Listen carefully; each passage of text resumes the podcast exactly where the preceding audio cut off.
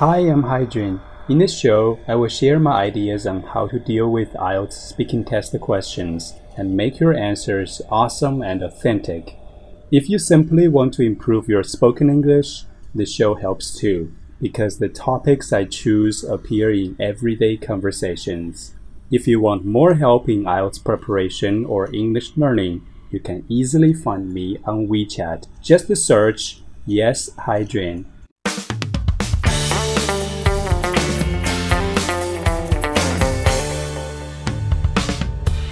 Today we're going to deal with a part 2 question, a film that you watched recently.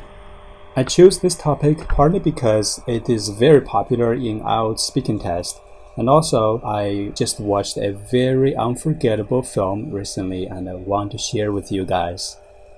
When we talk about a film, I think there are six aspects that we can explore. The story, or you may call it the plot, the acting, the techniques, the reception, the message, and your watching experience. First, let's take a look at the story or plot. Essentially, film is about storytelling. So, how do you describe the storytelling? Well, you may say the story is very believable, or all parts of the film are related to each other. Or sometimes you find the story not so believable. You may say there are some logic flaws. Means logically it doesn't make sense. And then we can talk about the pace, the tempo, that is how fast this story was told. You may say, well, the film is well paced or the movie has a good tempo. But sometimes the movie can be super lengthy. That means it's too long or the beginning was a little bit slow and the ending is too sudden, too abrupt.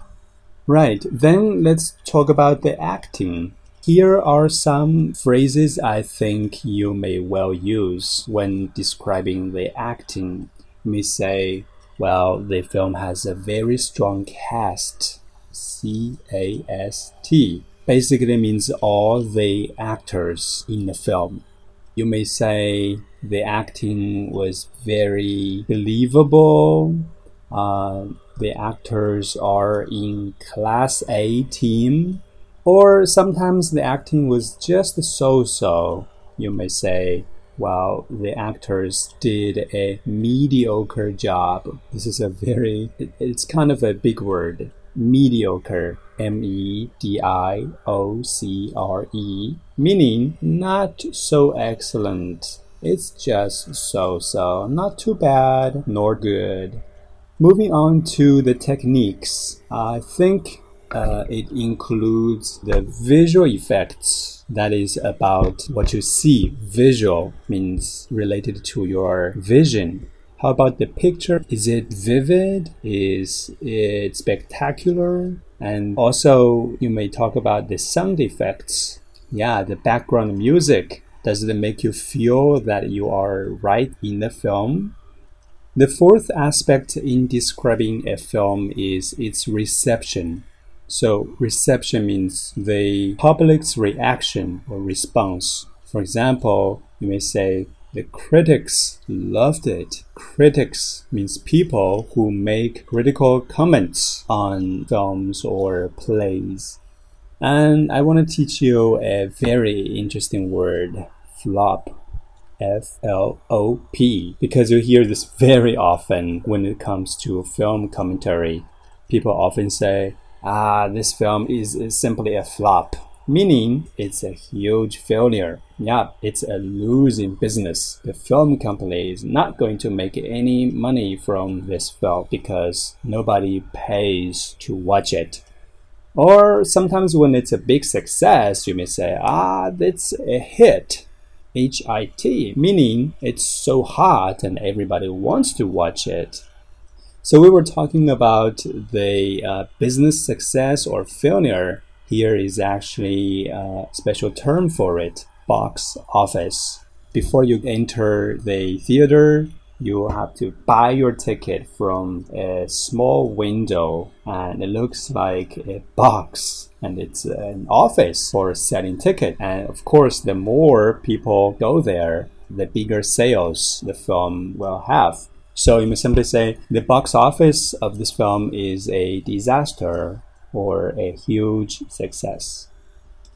And then I want to talk about something intimate the message of the film. What kind of message do you take away from this film? Does it have a very positive message, a very inspiring message? Is it a thought provoking film? Some big words. First, inspiring means it produces some very positive ideas in the audience. And thought provoking, provoke that's P R O V O K E means to stimulate, to cause. So thought provoking is an adjective. It means it causes a lot of thoughts. Sometimes there's simply no message at all because the film is just a popcorn film. Yes, popcorn, this uh, very delicious smelling corn snack that you buy while watching a film. And I like the following phrase in describing a film commercial and forgettable. Yeah, commercial means, well, it is simply for money. It is not artistic. It's not a deep film. Forgettable, of course, means you can easily forget about it.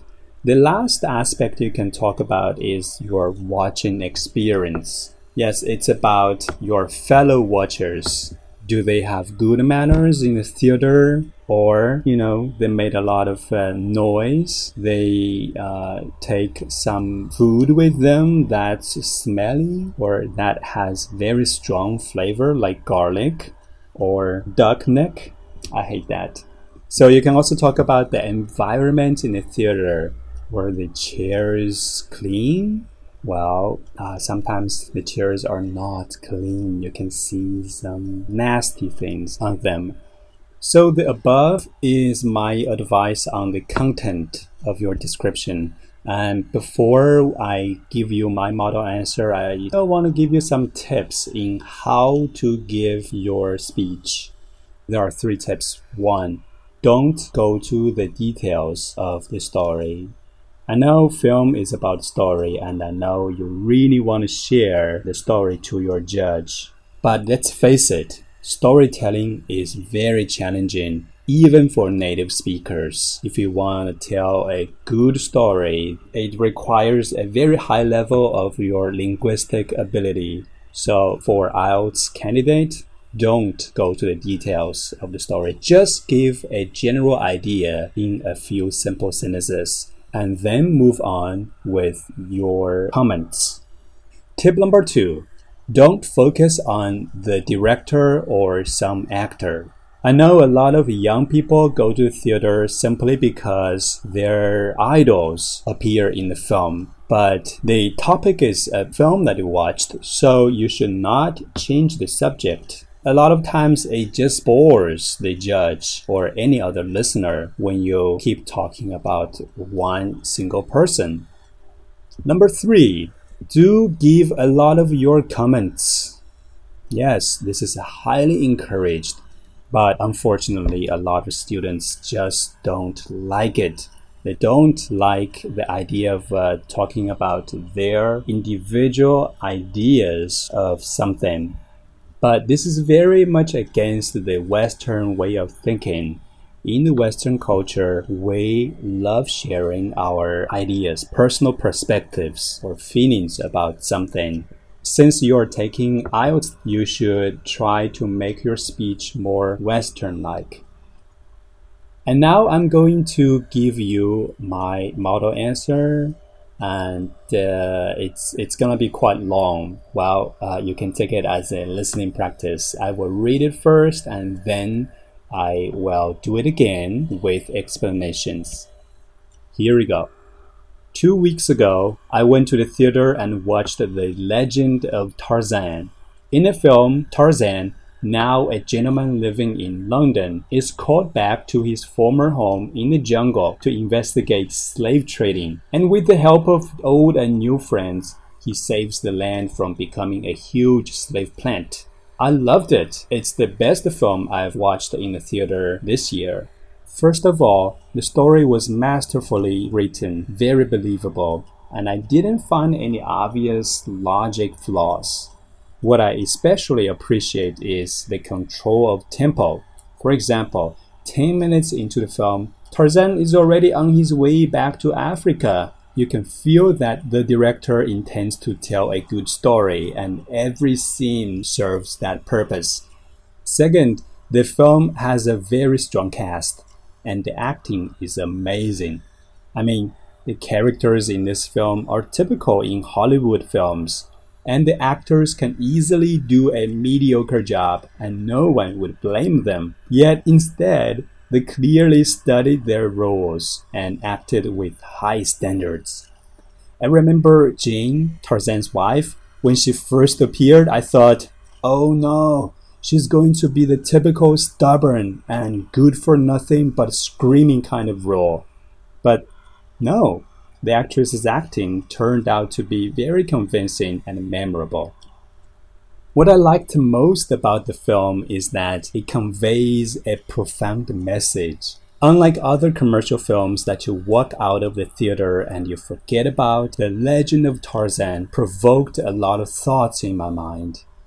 It forced me to think about the relationship between humans and nature and left me ashamed of the lack of respect for Mother Nature, which has made our existence on the planet a possibility and I was particularly disgusted by the ugly truth of slavery, which will always be a stain in human history. But the film made me wonder how we shall teach our children about it so that they can see its evil nature and understand why it was there. So, even though the film wasn't well received by neither critics nor moviegoers, I myself had a great time watching it and found it excellent.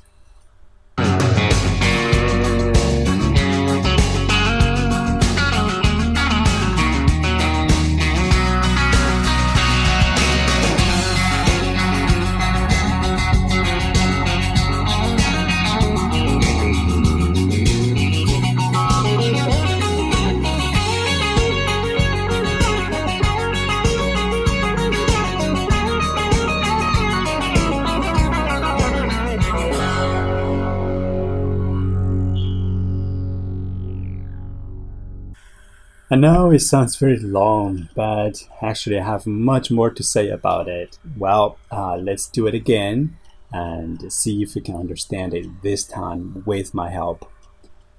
Two weeks ago, I went to the theater and watched The Legend of Tarzan. Uh, maybe you have noticed that I never used cinema in this episode because in native English, we don't use cinema often. Instead, people say, well, I went to the theater. I know it's very different from you know, Chinese culture because uh, to us, theater means a place where you go to enjoy circus, some plays. But that's just the way Americans call cinema. And the legend of Tarzan, the boy in the jungle who can swing from one tree to another.